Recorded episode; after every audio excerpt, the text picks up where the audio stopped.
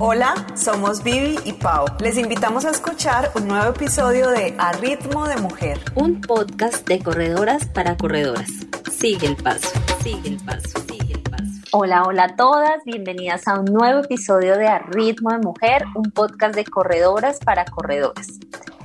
Hoy con un tema apasionante para todas nosotras y con una invitada que nos va a enseñar un montón. Hola Vivi, ¿cómo estás? Hola Pau, bueno, muy, muy contenta porque este tema de verdad nos encanta. Sabemos que muchas de nuestras oyentes también les apasiona particularmente, pues es como esos gustos en común y esas pasiones en común que Pau y yo tenemos. La verdad, creo que desde que yo siempre como que cuando hacen piden una descripción suya, yo siempre digo como que eh, me gusta el café, sí, entre otras cosas, pues. Y es, así. Entonces, ah, ya dije que era O. bueno, no importa. Entonces, la verdad, estamos muy contentas con, con la invitada que tenemos hoy, que es una experta en el tema. Y bueno, ella es Marta Liliana Ospina Álvarez. Es ingeniera de alimentos, pero ella se define como una apasionada por el café.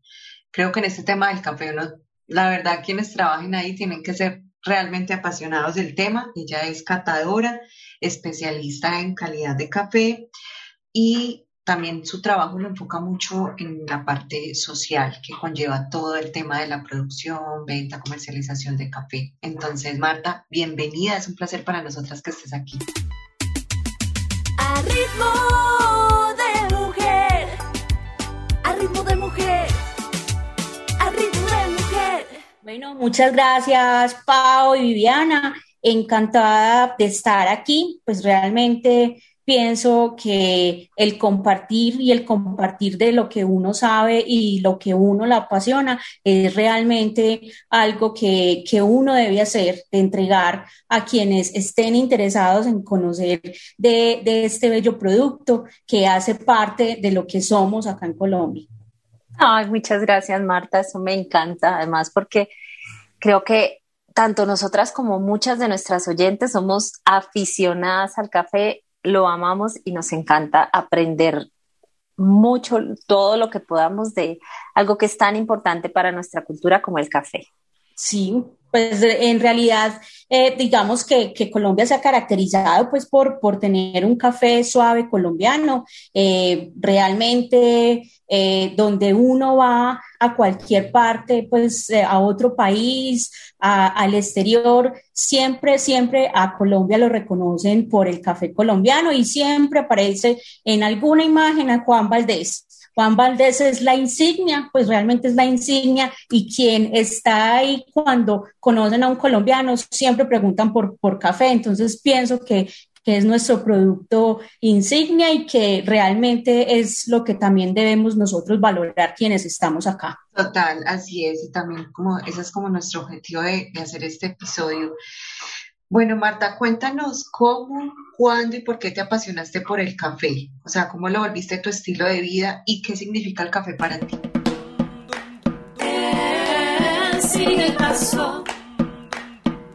Bueno, Pau, Viviana, pues les cuento. Eh, mi profesión, pues, eh, ha sido ingeniera de alimentos.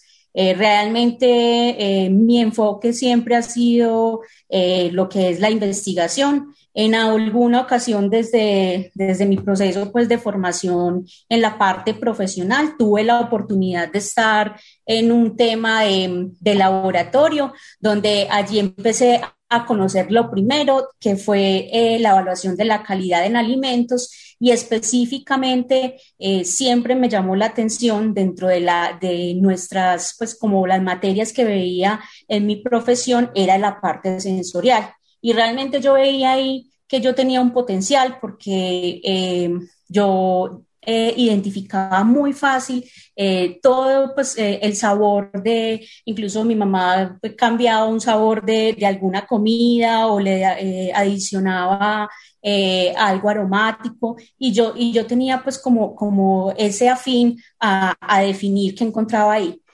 De esas casualidades de la vida que estando yo en mi profesión, eh, encontré a alguien que me empezó a hablar de catación de café y para mí eso era pues nuevo.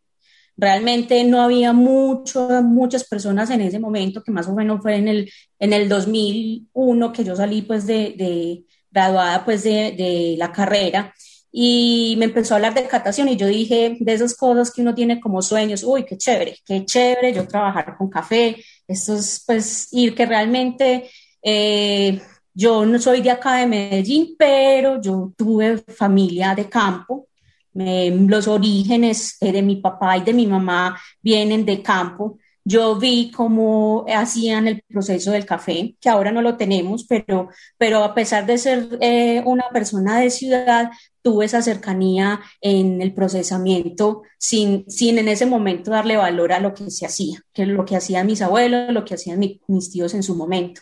Entonces yo estando en esa, eh, ya en, eh, en, esa parte profesional, bueno, pasé por varios, estuve trabajando pues en varias empresas y, y como todo lo va acercando a lo que uno va queriendo, va queriendo, ya en, más o menos en el 2000, 2010 tuve la, la oportunidad de entrar a ser parte de como instructora del SENA, La Salada, acá en Caldas, en, Antioquia.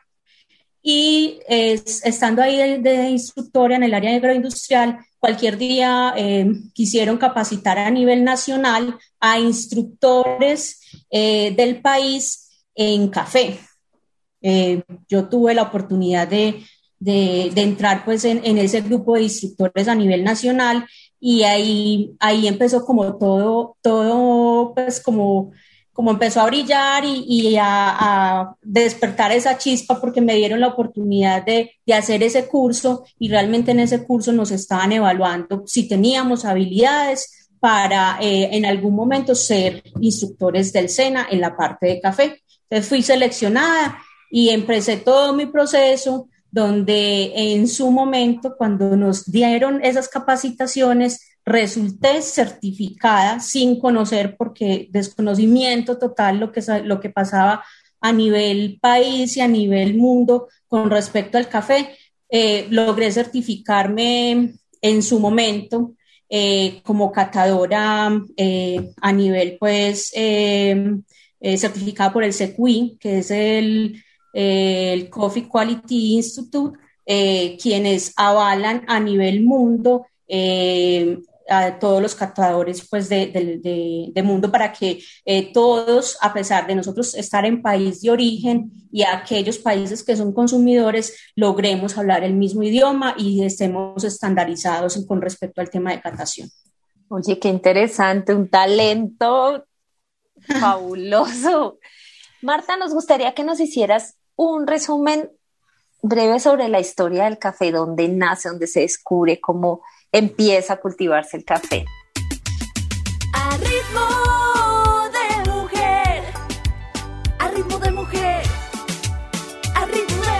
Bueno, hay muchas historias. Una pues muy, muy conocida y muy famosa es la que cuentan cuando en Etiopía, especialmente pues como en la provincia de Cafa, unos monjes en medio pues del tema de, alimentar a sus cabras vieron cómo una cabrita tomaba de un árbol em, frutos, frutos rojos y empezaban a tomar esos frutos rojos y las, eh, las cabritas empezaban como a brincar, a saltar. Entonces eso inquietó mucho, mucho eh, pues a ese pastor. Eh, cuentan que desde ahí incluso em, empezaron a hacer como un tipo de bebida sin, sin tener conocimiento en, en, cuanto a qué pasaba en el proceso de, de, meter y llevar a fuego esa, esa semillita que después de tostada empezaba a um, echar pues como un olor pues o a esparcir el, el, lugar con, con, algún olor. Entonces de ahí empezaron pues como a descubrir. Pero inicialmente empieza pues uno de los de las historias empieza en, en África eh, en Etiopía en una provincia que se llama eh, que se llamaba en su tiempo Cafa hay otra pues historia acerca de esclavos que llevaban el café en su momento a Yemen, a Arabia. al puerto de Moca, eh, que esos esclavos llevaban y consumían pues ese café eh, durante todo ese tiempo que estaban como esclavos. Muchos cuentan también que, que los holandeses también llevaron pues como este café a lo que fue lo que fue en Asia, llevaron y sembraron en Asia, en Indonesia, llevaron también a, a, Europa, en Estados Unidos se abrieron las, pues también se abrieron las, empezaron a abrirse los coffee shops, pues hay una infinidad de historias con respecto al café, pero la más tradicional y la que uno siempre escucha en, en todos aquellos pues apasionados del café es el tema de las cabras que lo consumen y, causan una reacción en su consumo.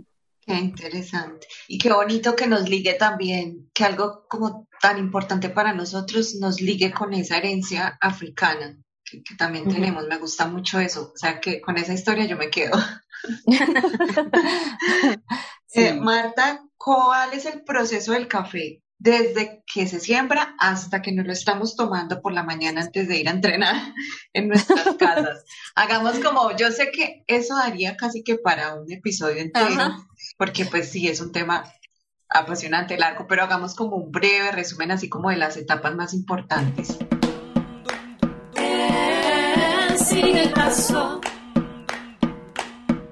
El café, digamos que a nivel pues Colombia, a nosotros, eh, acá hay un gremio y una institución que muchos la conocen como la Federación, la Federación Nacional de Cafeteros. Debajo de la Federación de Cafeteros venimos otras instituciones, otras instituciones que ayudamos a, a esa parte social y a esa parte de comercialización de café.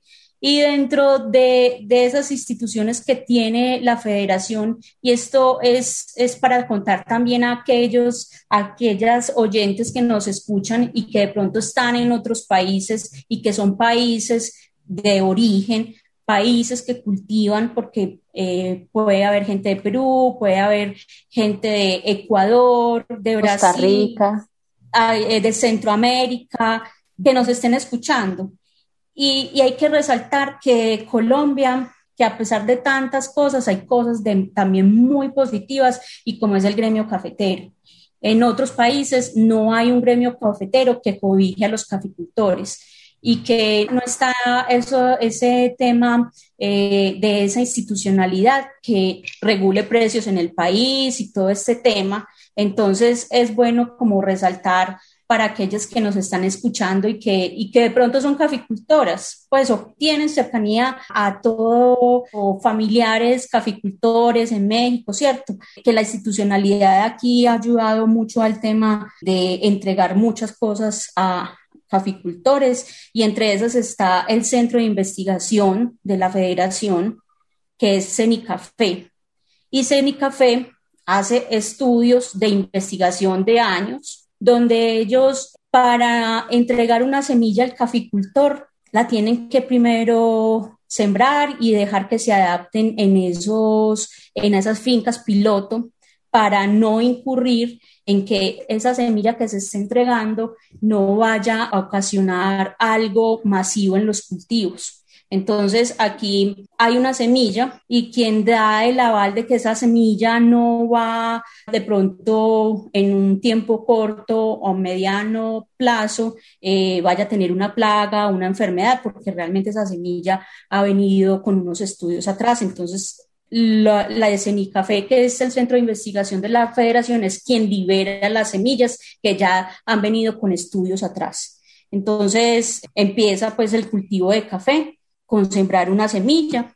Nosotros como, como país productor y dentro de lo que hay la familia del café, nosotros manejamos es café arábiga, incluso en el mercado de, Nueva York, en la bolsa de Nueva York, nosotros estamos, figuramos como suaves colombianos, como café arábiga.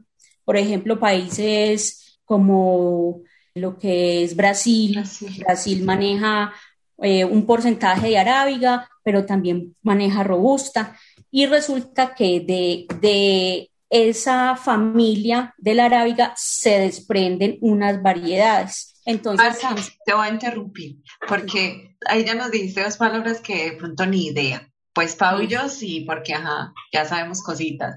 Pero eh, el, el tema de la arábiga y robusta, ¿eso qué es? ¿Con qué se come así, brevemente? ¿Cómo? A ritmo de mujer. A ritmo de mujer. A ritmo de mujer. ahí, ahí el tema de la arábiga es em, como decir, Variedades, ¿sí? Especies. es especies, esas son especies y de las especies ya se derivan las variedades.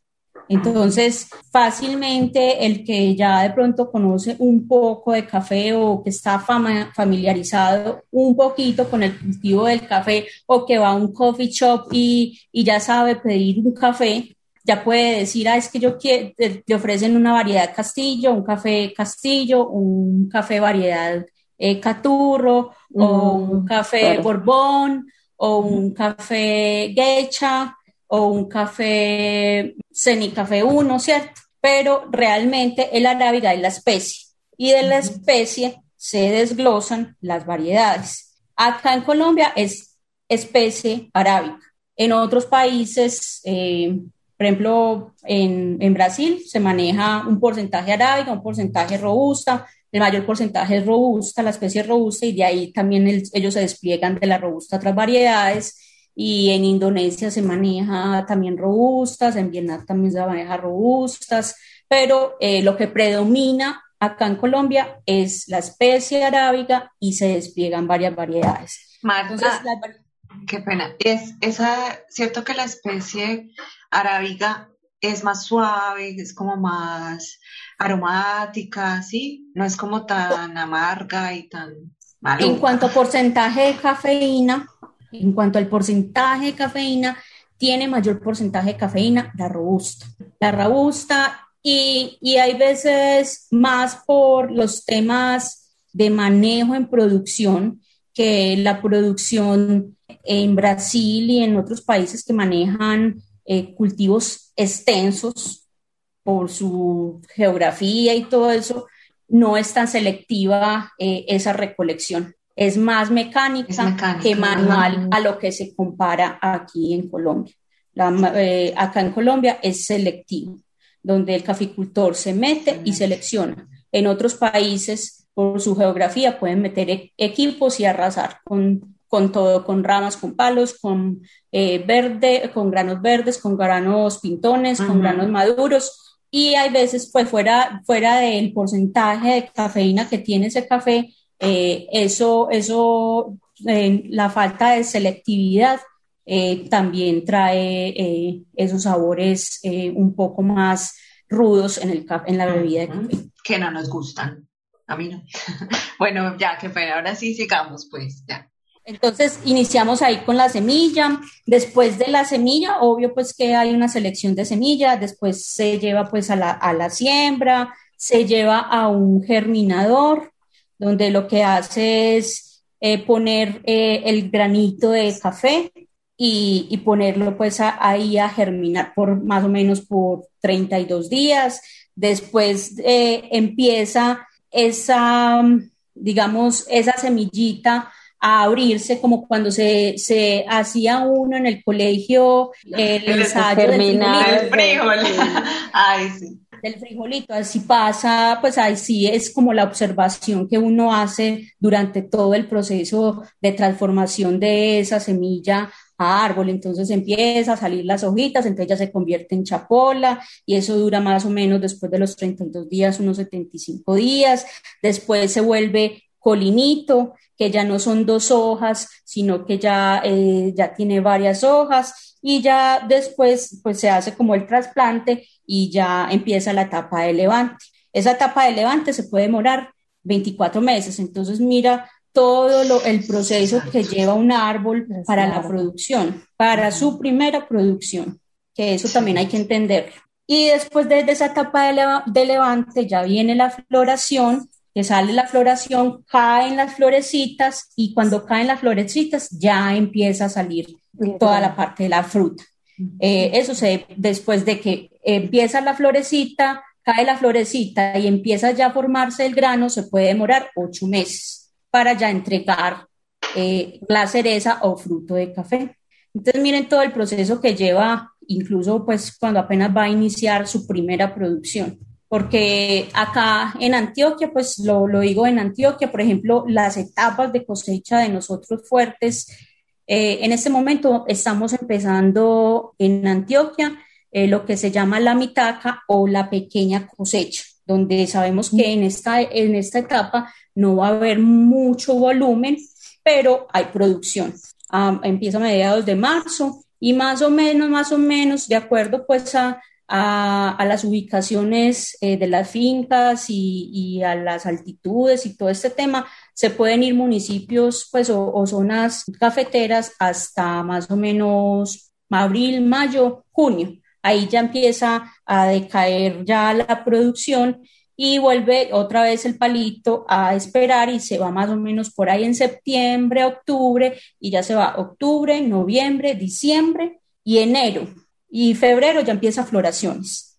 Otra vez nuevamente a, aparecer para empezar otra vez la etapa de, de Neremitaca, pero las dos cosechas de nosotros es en, en Antioquia es ahora eh, marzo, abril y mayo, y ya la cosecha fuerte, la principal, es eh, octubre, noviembre, diciembre y se va más o menos eh, hasta finales de enero. En otros, en otros departamentos es al contrario. Ahora empiezan a mitad de año su cosecha fuerte, su cosecha principal y ya a final de año ya es una cosecha más pequeña. Entonces los comportamientos también van en las zonas.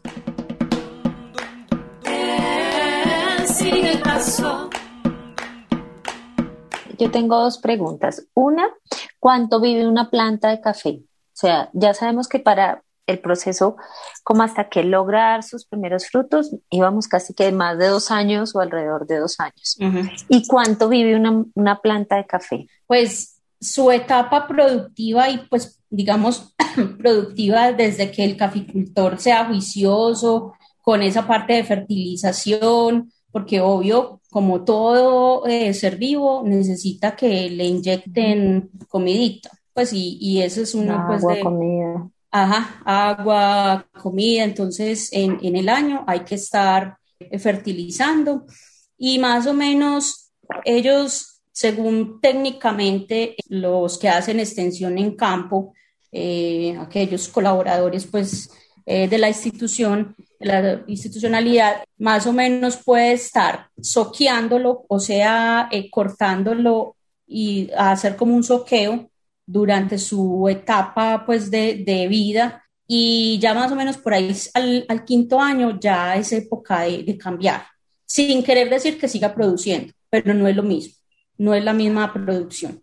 O sea que pasa al contrario que con las vid, o sea que la, la, planta de las uvas o el arbolito de las uvas, entre más años mejor y la planta de café como que con los años va perdiendo la calidad de la producción. Sí, incluso eh, campañas pues a, a, nivel de federación y, y, lo que debe hacer pues un, un caficultor es renovación. Mm. Y renovación es tumbar y volver a sembrar. ¿Qué se hace durante eh, ese proceso pues, de vida y de producción de, de, ese arbolito? Soquearla, que soquearla es como, como cuando usted le quita hojitas. Como podarla. sí, Pero acá llegan es, es, un de, de, tallo, de, tallo, y él le empieza otra vez a, a, salir, pero ese soqueo, la recomendación es que sea una vez el soqueo y ya después al, del tercer al quinto año ya es de acuerdo a la observación cómo, cómo se esté comportando y la adaptación de esa variedad en la zona o en donde tenga el cultivo, porque eso también es de adaptación, se tienen que ir tomando decisiones. Si quiere tener una mayor productividad, obviamente, si fue juicioso con esa parte de fertilización. Marta, ¿cuáles son las características del ambiente que favorecen el cultivo del café? A ritmo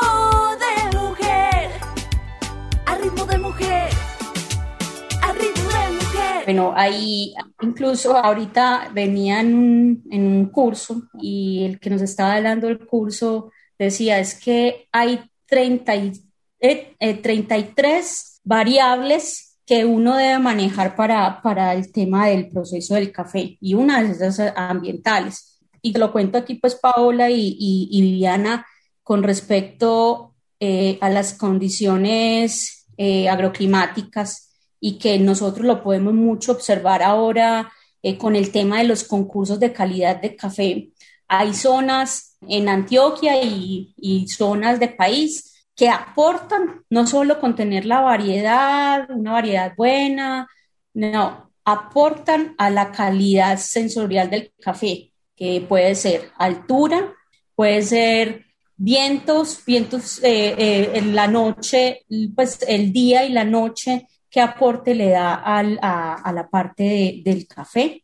Eh, en la zona, pues, cómo favorece ese tema, los suelos, la composición de suelos, la parte de, alimentación o fertilización, las horas de, eh, las horas de sol, la lluvia, los tiempos de lluvia. Ya, esas son como, como las principales como a nivel ambiental.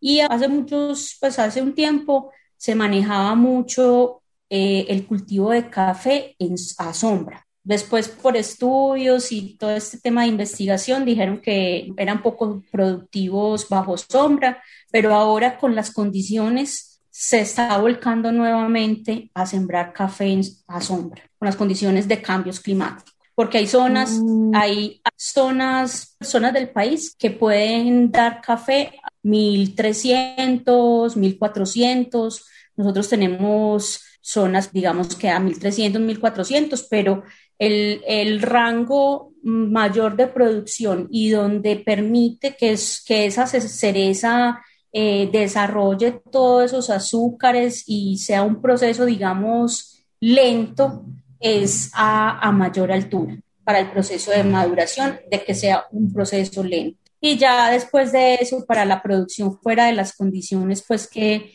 eh, que le ofrezca eh, la zona a, ese caficultor, pues o a esos lotes de café, está la variedad que seleccione, cómo lo maneja, ya viene el proceso de transformación en finca, que el proceso de transformación en finca es hacer una buena recolección después de, la, después de seleccionar una buena semilla, después de hacer todo el proceso de siembra Después de hacer eh, el tema de fertilización, ya el proceso de transformación en finca, que es hacer una buena selección y cuando decimos una buena selección es tratar de que sean café maduro. Es como hacer un paralelo cuando usted coge un mango biche a un mango maduro. Eso sucede en el café.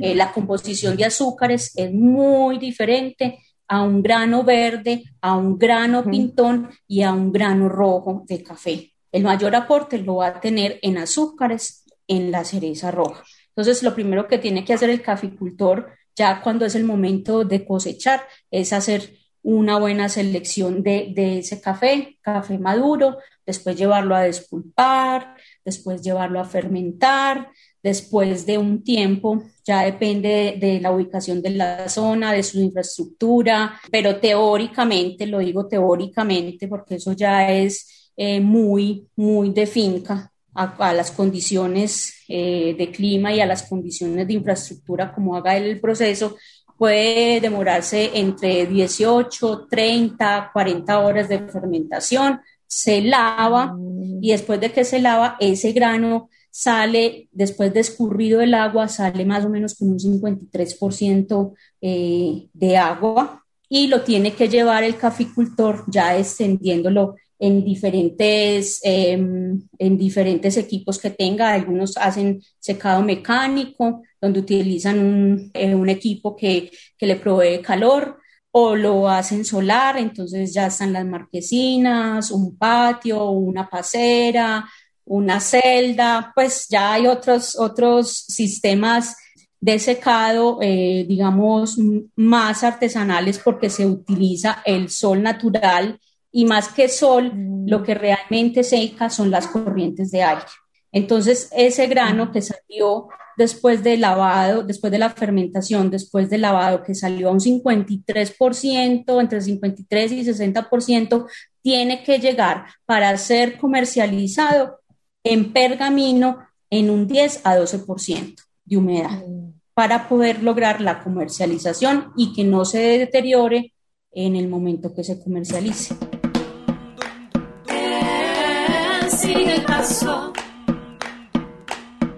Ese pergamino, la primera vez que a Pau y a mí nos dijeron eso. es que... Pensamos que tenía que ir envuelto en papel pergamino.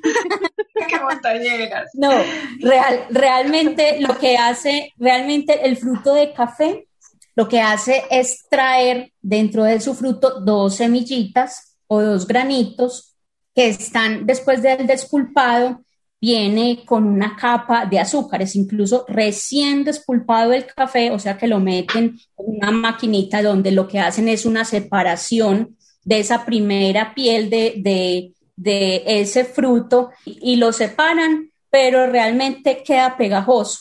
¿Y qué se hace durante la fermentación? Durante la fermentación lo que se hace es, pues ya hablando como químicamente, hay una degradación de esos azúcares y esos azúcares de, más complejos se vuelven más simples y permiten que al lavarlo eh, se suelte y ya quede eh, una textura de ese todavía ese café húmedo, una textura eh, más carrasposa y eso quiere decir que el café ya se le retiró el mucílago o esa parte que le está aportando ese azúcar en ese momento. Realmente dentro de los procesos que se hacen después de toda esa selección, de la fermentación, en la fermentación se generan, de acuerdo a esa composición inicial de azúcares que venga esa cereza, y ya en la fermentación, como le dé el buen manejo de fermentación, ahí puede potencializar los sabores del café cuando ya se consume en una bebida. Bueno, eso viene un montón de cosas pues atrás, pero, pero entonces ya, ya cuando, cuando lo llevamos a secado, esos dos granitos que salieron de ese fruto, de esa cereza, quedan con otra pielcita. Digamos una cascarita. sí, es una cascarita gruesecita, digamos que es, es como la penúltima piel, penúltima piel que incluso eh, todavía sigue siendo la protección de realmente eh, lo que se comercializa ya para transformar en café tostado, porque realmente hasta pergamino se comercializa, pero todavía no se puede tostar. Entonces ya después de uno tener el pergamino y ya queriéndolo llevar a, al proceso pues de, de tostión para ya después hacer la bebida, hay que, hay que quitarle esa piel, ese cisco, ese pergamino para dejarlo solo en almendra y ya llevarlo al proceso de tostión. Em, Marta, ¿qué debemos tener en cuenta para escoger un buen café? ¿Cuáles son las diferencias entre un café bueno y un café malo? A ritmo de mujer, a ritmo de mujer, a ritmo de mujer. Desde mi posición, pues como, como desde el conocimiento, pues eh, yo a veces le digo también a la gente, el café que le guste, ¿cierto? Porque acá no es de satanizar, no es de satanizar que el uno, que el otro, pero obvio, em, digamos que, que, hay temas como en mil productos que hay un mismo producto, pero que las calidades son diferentes, sucede acá en el café. Hay, hay marcas que utilizan una calidad diferente a otras y lo que uno busca identificar en un café más que el amargo, porque el amargo es natural y, el amargo viene desde la composición química del grano, sino que ya se transforma, eh, pues continúa el amargo, pero en otra forma en, el tostado. Más que, que, el amargo, tratar de mirar acidez, dulzura y la parte eh, aromática.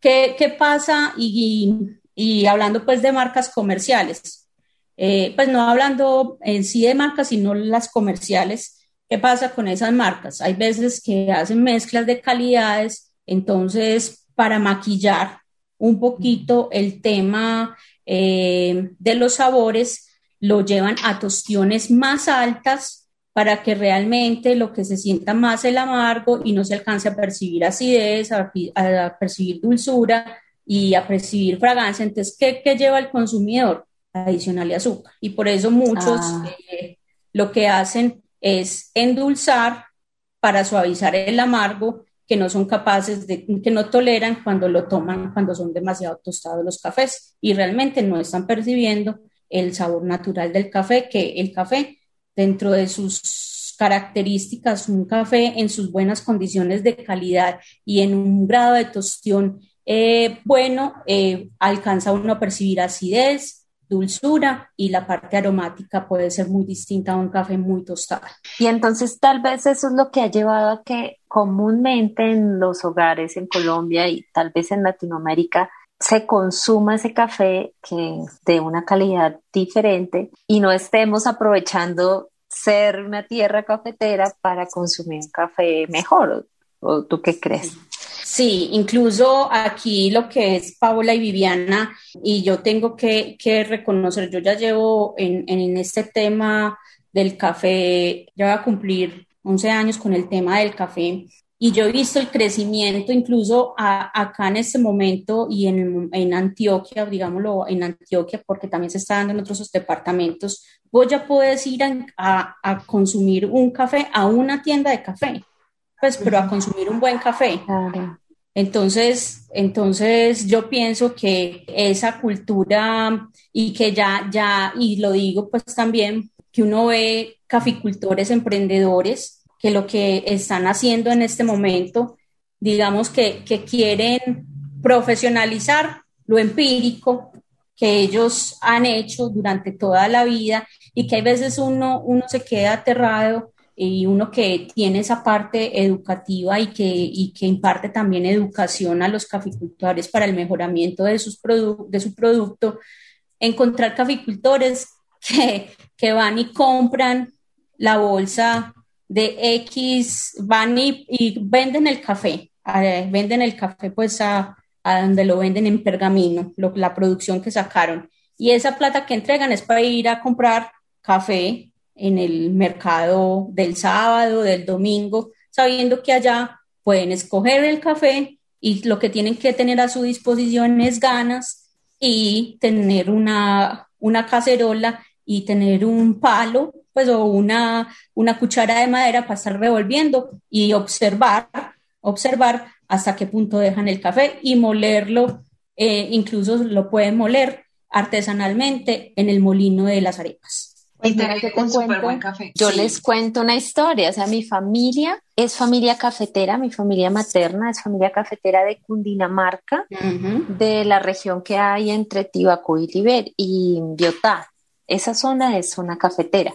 Y yo toda la vida vi a mi abuelo cultivando café, toda la vida, y amo todo lo que tiene que ver con el café porque me lleva a mi infancia, pero nunca consumíamos café de la finca de mi abuelo, nunca. Hasta hace unos años que una de mis tías empezó a cultivar nuevamente. Él, falleció hace mucho tiempo y los cultivos de café y con toda la época de la violencia que tuvimos en nuestro país, pues desafortunadamente esa zona no era fácil de acceder ni de verla como con un, con otro, ya no había quien estuviera allá todo el tiempo como lo hacía mi abuelo. Entonces cuando ya eh, pudimos regresar, mi tía decidió volver a cultivar el café, revivir todo el cultivo del café y ahora ya consumimos café de la finca de mi abuelo, ya ella aprendió y está pues con con una cooperativa de caficultores de la región y ya se tosta nuestro café, ya lo empaca, se le hizo un diseño y pues es algo súper bonito, es, es muy emotivo sentir que estamos comiendo, estamos tomando el café de la finca de mi abuelo, que él siempre, toda mi vida lo vi cultivando café. Hay que darle un saludo muy especial a la tía Rosa porque además ella nos dio la idea de que hiciéramos un episodio de café. Ella nos dio la idea. Y yo tuve la oportunidad de estar allá. Es una finca preciosa, es una finca cafetera muy, muy linda. Es así típica de esas que te enamoran. Y el café, que ella ya pues, sacó su marca, que se llama Palo de Café, es muy rico. Es el que estamos. Yo hoy tomé de ese café es muy rico, es muy buen café. Entonces, tía Rosa, te queremos.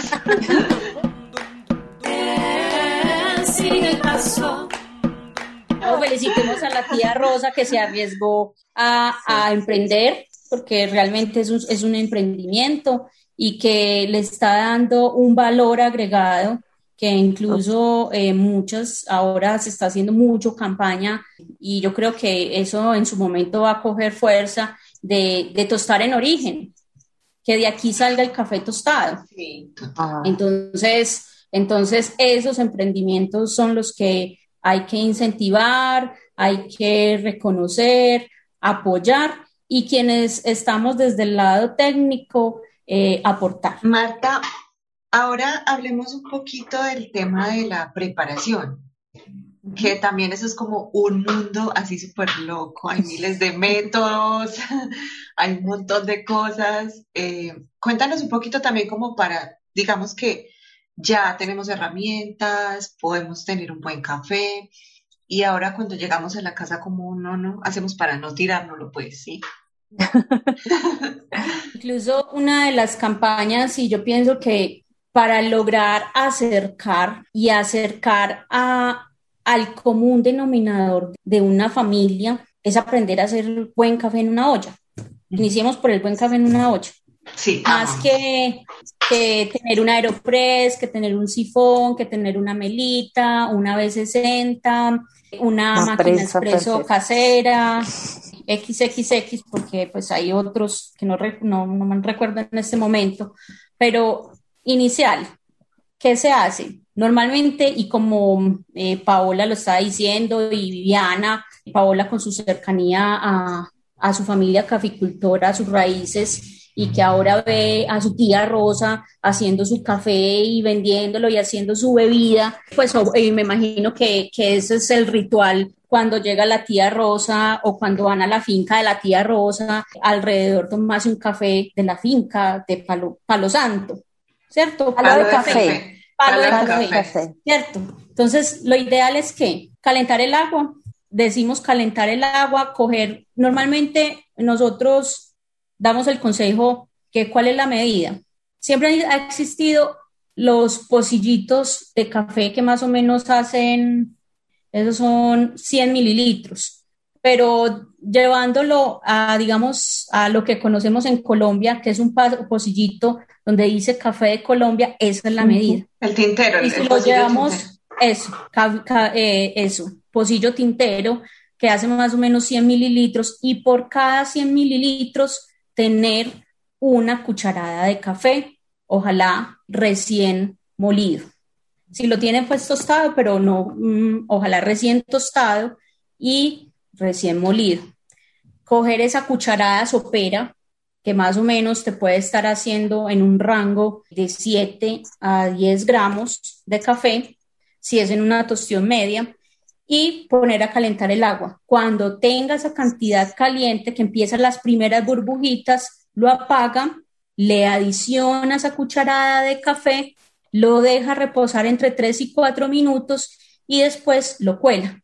Normalmente, y eso ya, pues, eso es viejísimo, ir a un, a un supermercado y comprar un colador de tela.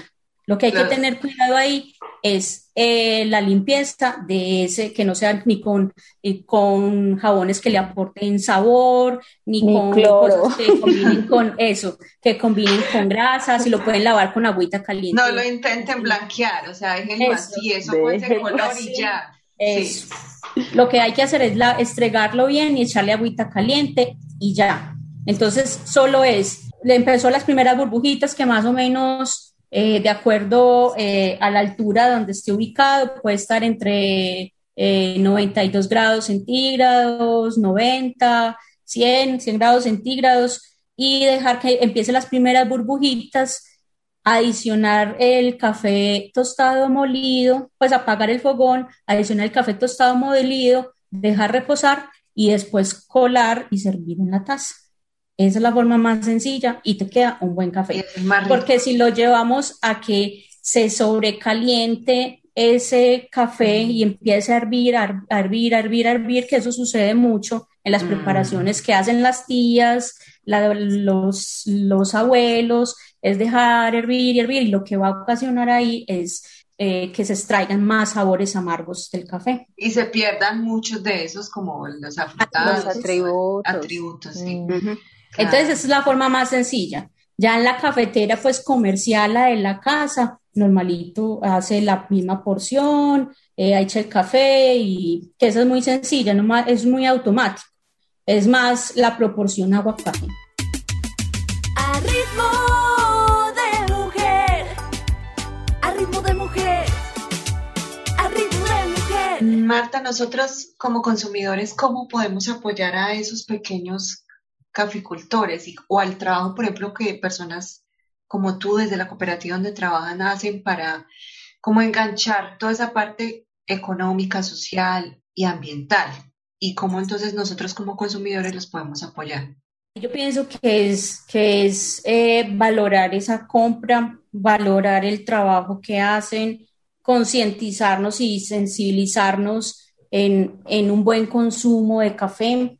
Yo pienso que ahí sería la compra, la compra de ese, de, de, por ejemplo, el emprendimiento de la tía Rosa, palo de café, eh, comprar la bolsita, eso de todas maneras se va volviendo una bola de nieve cuando se va conociendo Sí. eh, esas, esas marcas y yo pienso que, que hacer esa compra o hacer la compra a esos, esas tiendas de café que, que ya hay muchas, que esas tiendas de café lo que hacen es acopiar los buenos cafés de esos caficultores, no tiene que ser directamente del caficultor, sino ir a consumir a una de esas tiendas.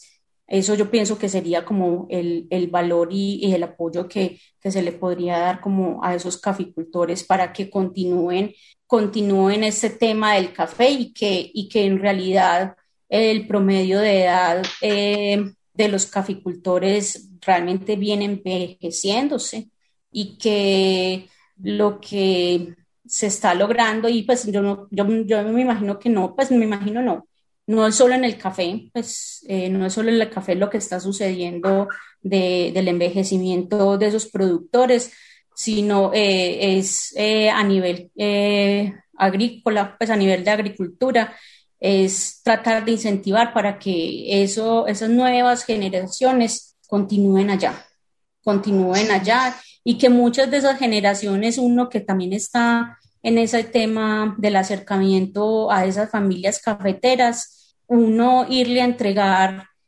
educación y, y, irle a entregar a esos caficultores lo que está sucediendo a nivel mundo y cómo se consume el café a nivel mundo y que un caficultor tenga ese acercamiento a esos nuevos métodos de preparación y dar educación en esos temas. Yo sé que eso engancha a que esos caficultores, esas nuevas generaciones, continúen allá, continúen allá, eh, siguiendo como ese legado y siguiendo con, el, con ese tema de, de, la tradición de su familia.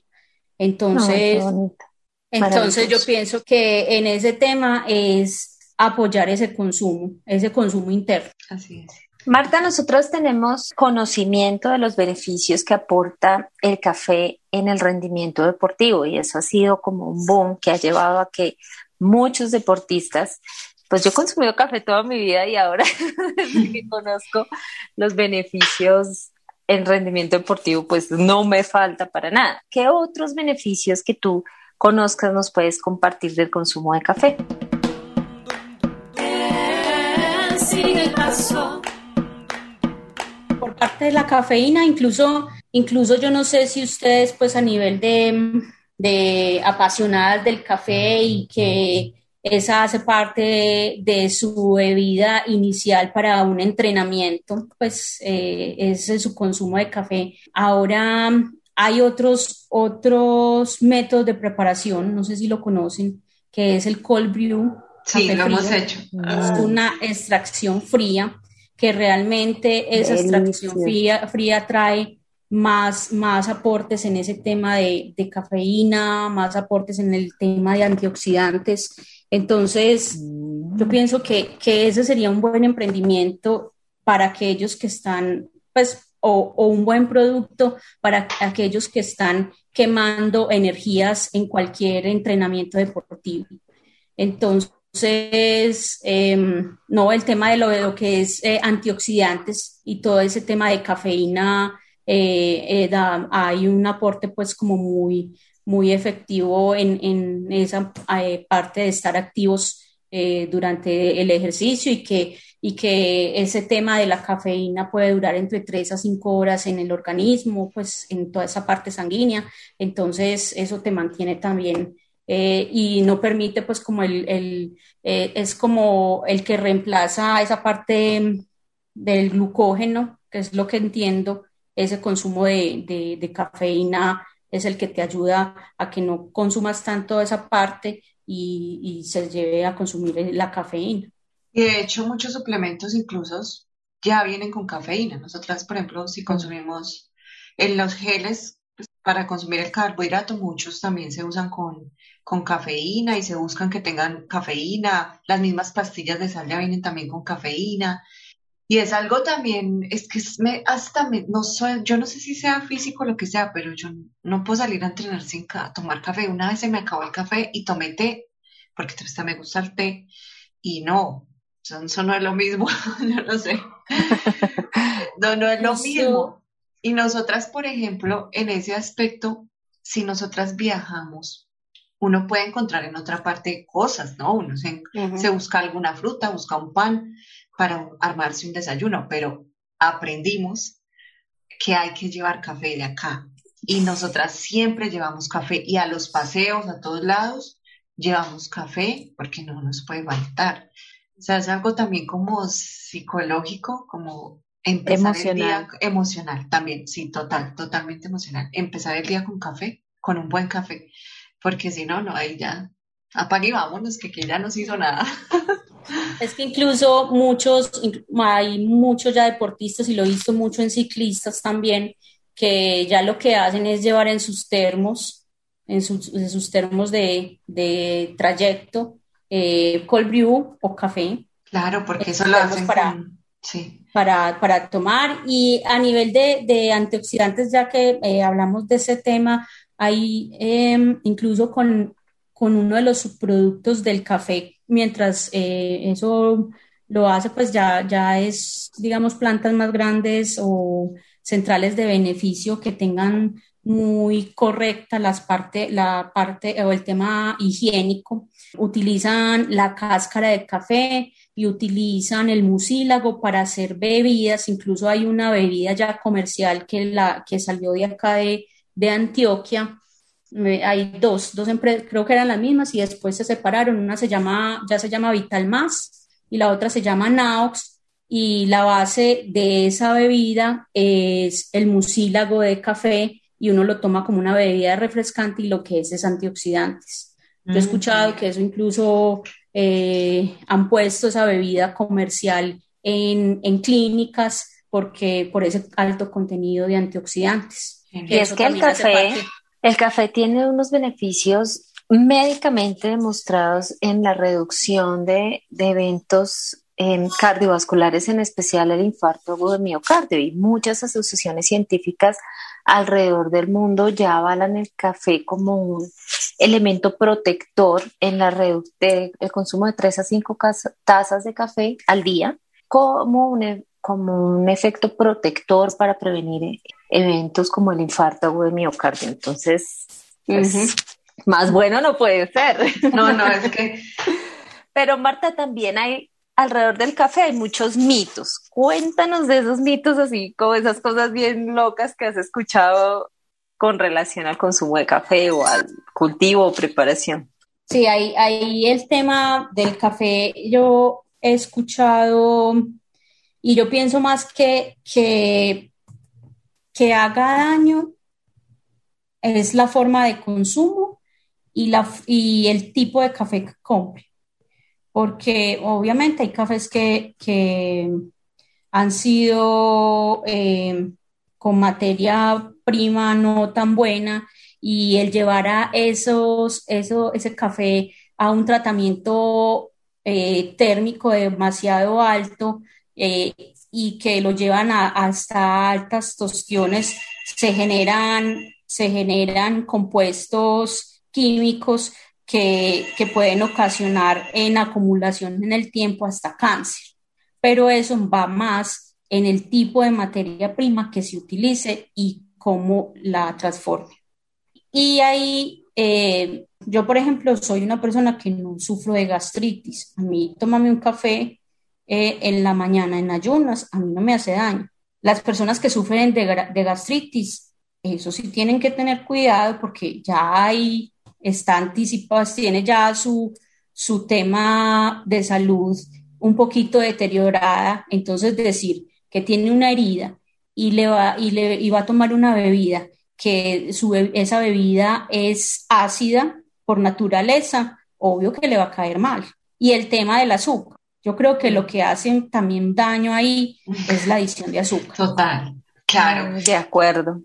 Porque es una de toma cuántas tazas al día, ahí, pero eso cuánta azúcar le agrega, ahí se le fue el tema. Ay, yo, yo pienso que lo importante es como que vamos generando cultura y vamos aprendiendo y en la medida que uno, de verdad, probar un buen café marca la diferencia y ya no hay vuelta atrás. Tú ya no puedes volver a tomar mal café o no puedes, en mi caso, por ejemplo, no puedes volver a tomar café ese hidro, ¿cómo se llama? El instantáneo. Pues. Instantáneo, liofilizado. Liofilizado. Ya no puedo, no soy capaz, eso ya no, no me pasa. O sea, cuando uno prueba por ahí un café maluco, uno ya sabe que es un café maluco y ya no se lo quiere tomar, no se lo toma. Entonces es como la invitación también y la idea de hacer este episodio es que nos quede como esa inquietud, porque esto es un mundo. O sea, tú llevas 11 años en esto y seguro tú tienes todavía todo por aprender, claro.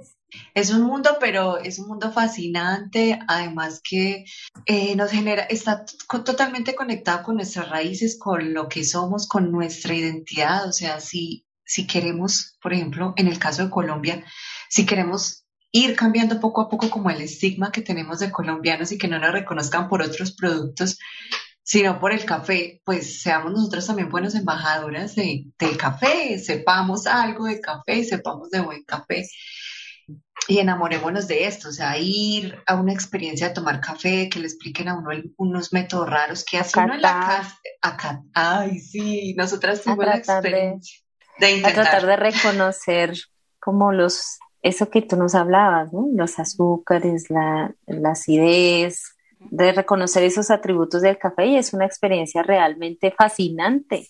Total. Sí, no, y, y eso es un ejercicio que incluso cuando uno empieza a tomar un café bueno, pues en realidad el concepto de café le cambia totalmente.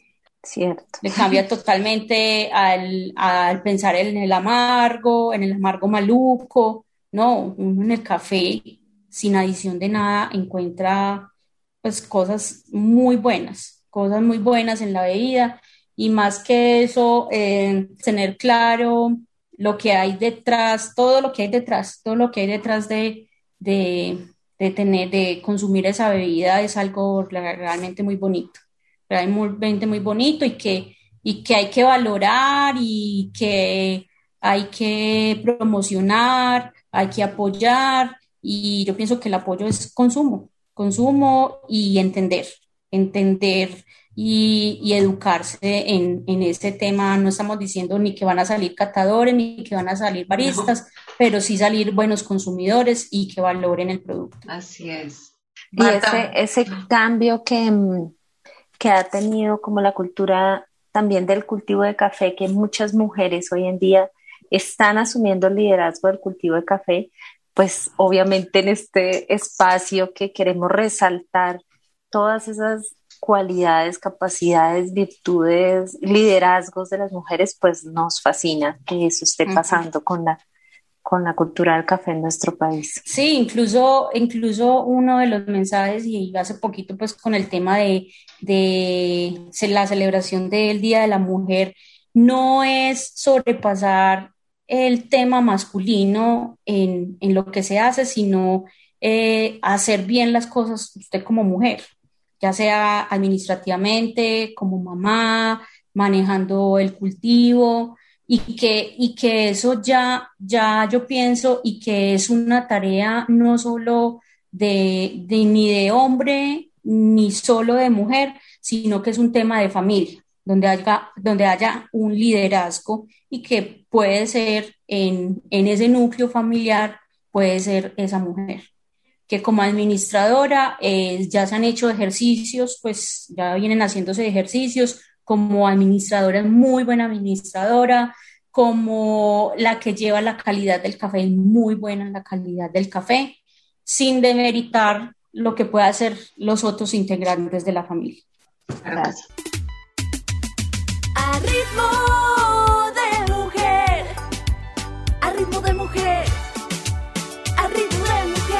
Marta, muchísimas gracias por acompañarnos. Aprendimos un montón. Sabemos que nuestras oyentes también. La verdad que nos encanta tu trabajo, lo que haces, lo valoramos muchísimo. Muchísimas gracias por compartirnos todo tu conocimiento. No, en realidad muchas gracias a ustedes por la invitación. Espero probar el café de la tía Rosa. Claro que No, sí. Palo de café, de palo de café, a ver qué, qué tiene la tía Rosa allá en Biota, Biota con Dinamarca. Biota, entre, son dos municipios, Eso. Tibacú y Biota, Cundinamarca, en el centro de Colombia, porque acá nos escuchan personas de muchos Entonces, lugares del mundo. es- Entonces, Ajá. ya nosotros estamos más en el, en el centro de Colombia, muy cerca de la capital de Bogotá. Y no, pues este espacio, que este espacio es de el tema del emprendimiento, de, de ver la mujer en, en muchos espacios, pues eh, eh, liderando. La, la invitación acá es que, que todas eh, se animen, se animen a aprender, a educarse, a hacer cosas diferentes, que todas tenemos la capacidad de hacerlo y, y esa es la invitación en cualquier, en cualquier rol que, que se encuentre, en cualquier rol. Y acá es la invitación a tomar café y a tomar buen café. Claro que sí. sí. Muchísimas gracias, Marta. Chao. Gracias, Bueno, chao. que estén muy bien, hasta luego. A Ritmo de Mujer es un podcast escrito y realizado por Paola Martínez y Viviana Vélez. La música y la producción general son hechas por Angie y Michelle Loaiza de Symphony Producciones. Y la ilustración es autoría de Gianni Piacini. Si te gusta este podcast, la mejor manera de apoyarnos es recomendar los episodios con tus amigas y tu comunidad de corredores. Puedes encontrarnos en Spotify, Apple Podcasts, Google Podcasts, Deezer o donde quiera que escuches tus podcasts. Gracias por escucharnos. Esto ha sido todo por hoy. Les invitamos a seguir el paso de A Ritmo de Mujer. un podcast para todas. A ritmo